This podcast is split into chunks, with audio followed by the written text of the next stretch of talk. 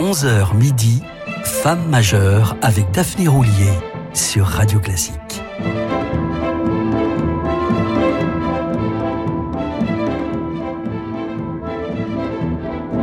Bonjour à toutes et à tous et bienvenue dans ce qui m'a tout l'air d'être le quatrième et dernier épisode du cycle du pré, mais ce n'est qu'un au revoir, je vous le promets, tant cette violoncelliste est incomparable et pas seulement en raison de son physique solaire ou de son destin tragique. Elle ne jouait pas du violoncelle, elle s'exprimait tout entière par la musique, dira d'elle son ami le violoniste Pinkras Zuckerman. Et c'est vrai qu'elle avait une capacité unique à dialoguer avec son instrument, à faire corps avec lui et à irradier au point que son sourire presque bouddhique est entré dans la légende et lui valut à l'époque le surnom de Smiley. C'est dire s'il incarne la musique, et de manière hélas tragique puisque la maladie la fauche au sommet de sa gloire en pleine jeunesse. À 28 ans, alors qu'elle subjugue le public et la critique, elle se retire de la scène, faute de pouvoir jouer. On lui diagnostique une sclérose en plaques qui l'emportera à 42 ans. Mais quel talent précoce À l'issue de son premier récital, au Wigmore Hall, le 1er mars 1961, non seulement le public est conquis, mais les critiques rivalisent de louanges. Sidérante maîtrise du violoncelle à 16 ans, peut-on lire en une du Times tandis que le Daily Mail s'émerveille de la maturité stupéfiante de cette presque enfant. Jacqueline Dupré est née pour jouer du violoncelle. Elle le comprend instinctivement de manière géniale. Elle devine les intentions du compositeur. Elle est amoureuse de son violoncelle. Ceux qui étaient venus entendre une jeune musicienne ont écouté un maître du violoncelle. Le ton est donné, sa carrière est lancée. Mais revenons à l'un de ses tout premiers disques avec cette pièce de fantaisie de Robert Schumann enregistrée en 1962.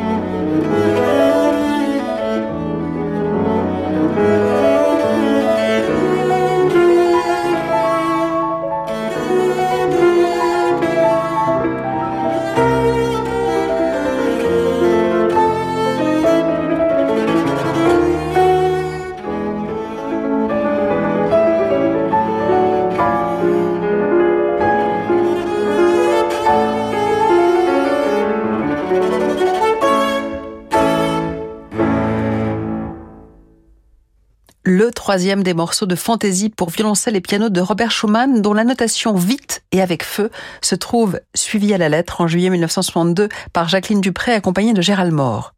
Mais l'amour n'est jamais loin du pré, et en 66, elle succombe au charme de Daniel Barenboim, qui l'accompagne désormais au piano, à l'orchestre et plus généralement dans la vie. Le documentariste Christopher Nupen a su capter ces instants de bonheur, notamment lors d'un quintet d'anthologie, La Truite de Schubert, par Daniel Barenboim, Isaac Perlman, Pinkra Zuckerman, Jacqueline Dupré et Zubin Mehta à la contrebasse. Les images d'archives de ces répétitions trahissent leur complicité. C'est joyeux et spontané, tout à fait dans l'esprit du Swinging London de ces années-là. Ce n'est pas le seul documentaire que Nupen a consacré à Jacqueline Dupré. Il l'a beaucoup filmée, et notamment quand elle joue avec Daniel Barenboim, Kol Nidrai de Bruch, l'un de ses enregistrements préférés que nous écoutions hier, ou les deux sonates pour violoncelle et piano de Brahms. Il existe un enregistrement de ces mêmes sonates, réalisé quelques mois plus tard, dans les mythiques studios d'Abbey alors que dans un studio voisin, les Beatles enregistrent leur White Album. Mais nous sommes sur Radio Classique, c'est donc Brahms que nous écouterons aujourd'hui.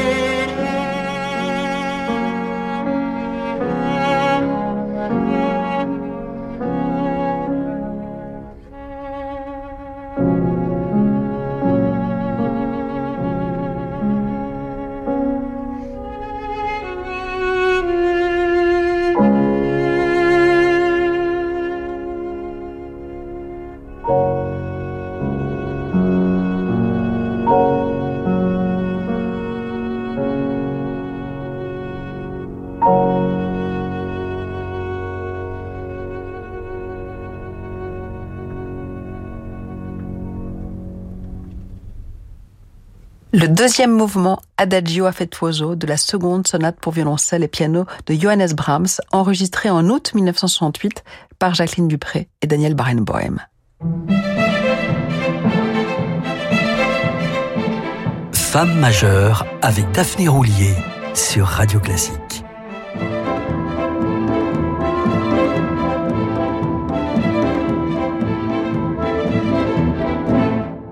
La violoncelliste était anxieuse à l'idée de jouer Don Quichotte, ses variations fantastiques sur un thème à caractère chevaleresque de Richard Strauss, où le violoncelle solo endosse le rôle titre et l'alto Sancho Pancha.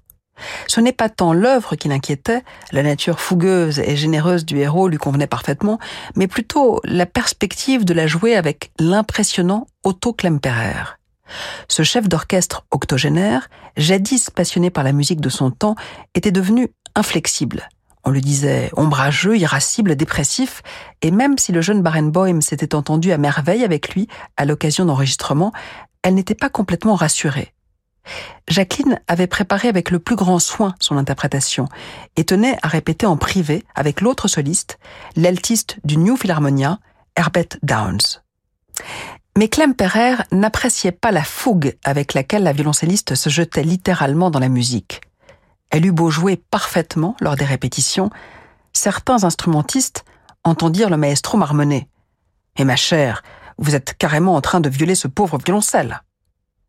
Quelques prises furent enregistrées, mais fatigué, il faut dire que le chef approchait les 83 ans, il préféra regagner sa résidence de Zurich. C'est donc le très britannique Sir Adrian Boult qui reprit la baguette au vol. L'entente fut immédiate et sans accroc au concert comme en studio. La preuve par le son. À la fin de l'enregistrement, tendez bien l'oreille, le chef ne peut s'empêcher de féliciter sa soliste et l'orchestre applaudit. Discrètement, c'est en studio.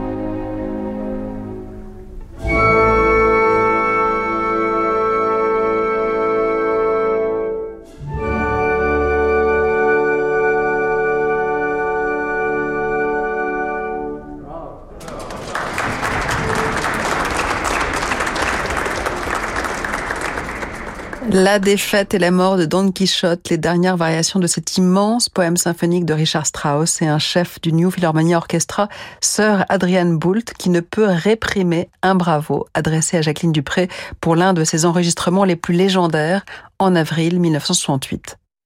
Jacqueline Dupré était profondément anglaise, malgré un patronyme qui pouvait prêter à confusion, ce qui ne l'empêcha jamais d'aimer la musique française, et tout particulièrement trois concertos. Le premier de Saint-Saëns, que nous écoutions hier, le méconnu concerto pour violoncelle et cordes de Jacques Ibert, et celui de Lalo, qu'elle joua en 1961 à tout juste 16 ans, qu'elle rejoua une dernière fois à Cleveland.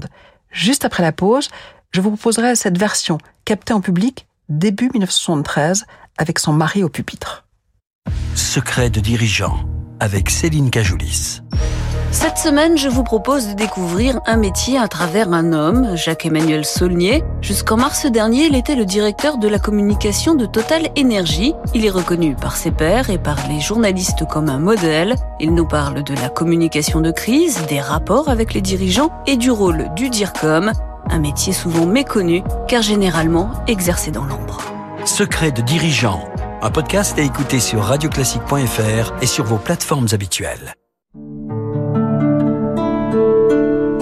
Chez Xina, quand on conçoit nos cuisines, on s'engage pour votre pouvoir d'achat. Avec des cuisines accessibles à tous et un projet qui respecte parfaitement le budget de chacun. Et ça, ça va faire plaisir à tout le monde. Xina, oui à vos rêves. Xina, réélu meilleure chaîne de magasins de l'année. Salut Steph. Salut.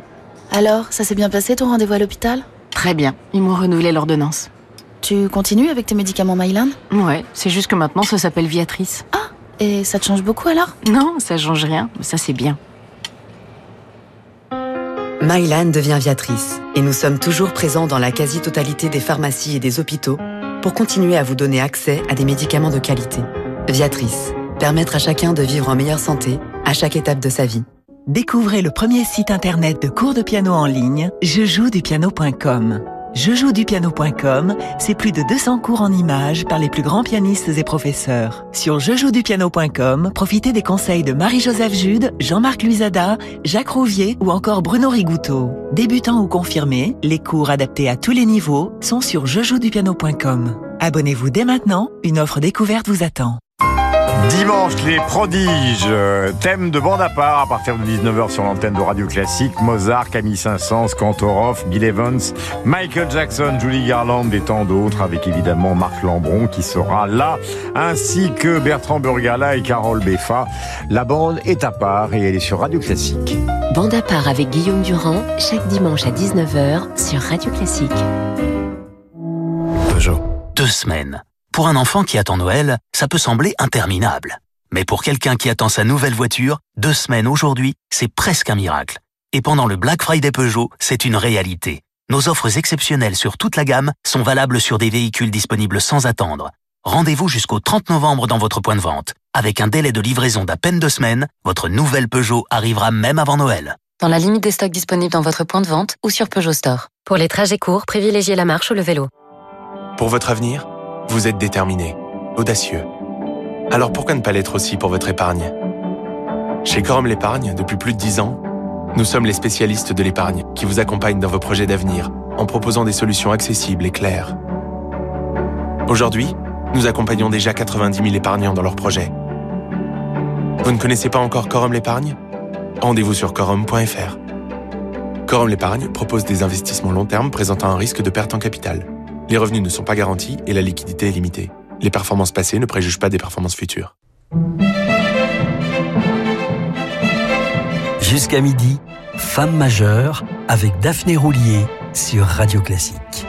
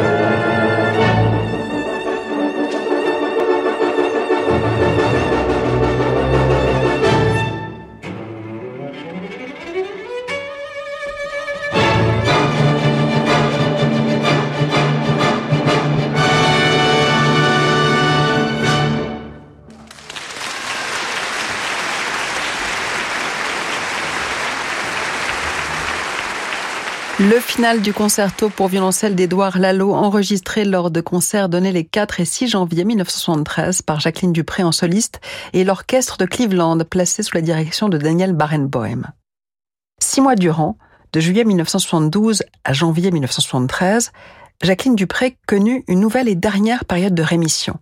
Elle en profita pour jouer le concerto de Lalo à Toronto, comme à Cleveland, ou le trio de Tchaïkovski à Tel Aviv, l'un de ses derniers enregistrements en public. Mais c'est très exactement le 25 janvier 1973 qu'elle allait donner à New York ce qui allait être son dernier récital avec Daniel Barenboim, récital éreinté par la critique, la même qu'il encensait quelques mois plus tôt en laissant parmi les plus grandes musiciennes de l'histoire. Ce récital restera comme son chant du cygne. Suivront encore quelques concerts avec orchestre en février, avant que Jacqueline ne se mure dans sa maison de Londres, à partir de là, son état se dégrade inexorablement, la condamnant bientôt au fauteuil roulant et au renoncement à un art auquel elle avait consacré sa vie. Sur sa tombe, on peut lire la plus sommaire des épitaphes, épouse bien-aimée de Daniel Barenboim, et quelques inscriptions en hébreu. Mais revenons quelques mois plus tôt, en septembre 1972, au Proms, profitant d'une fenêtre de rémission, elle allait merveilleusement bien jouer la sonate de Franck, avec Daniel Barenboim, cette sonate qui fut aussi leur ultime enregistrement en studio.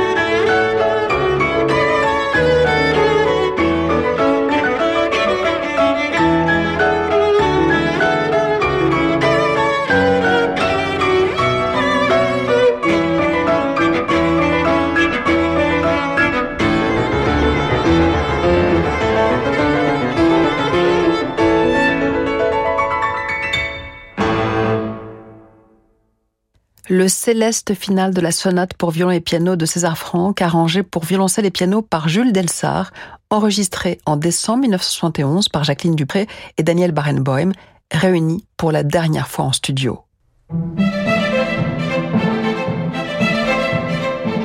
Femme majeure avec Daphné Roulier sur Radio Classique.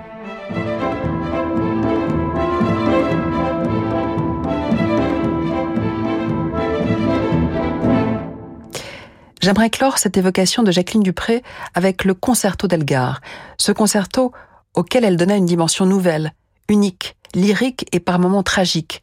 Concerto dont nous écoutions dès la première émission la version de référence, dirigée par Sir John Barbirolli. Mais la violoncelliste l'a évidemment interprété plusieurs fois en compagnie de Barenboim, en particulier fin 1967 devant les caméras de Christopher Nupen. On y voit une Jacqueline Dupré littéralement possédé par la musique, en communion parfaite avec l'homme de sa vie. Une fois encore à Berlin, les 20 et 21 décembre 1972, ils donneront ce concerto d'Elgar ensemble, mais ce sera la dernière fois. Si l'on devait retenir l'une de leurs versions la plus aboutie, ce serait sans doute celle-ci, enregistrée à Philadelphie deux ans auparavant, dont voici le final.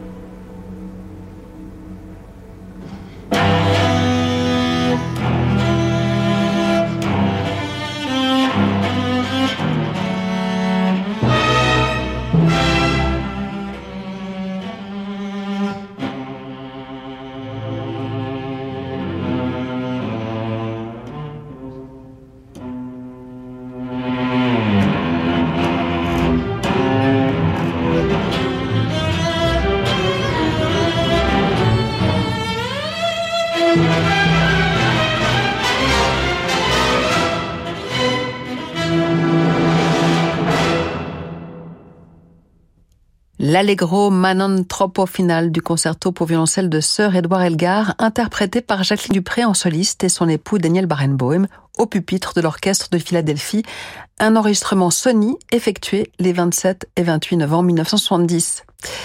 Voilà, c'est fini pour aujourd'hui, mais avant de se quitter, rendons grâce aux sources, l'indispensable coffret Warner, sobrement intitulé Jacqueline Dupré, et la biographie de Daniel Barenboim par Myriam Anisimov aux éditions Talendier.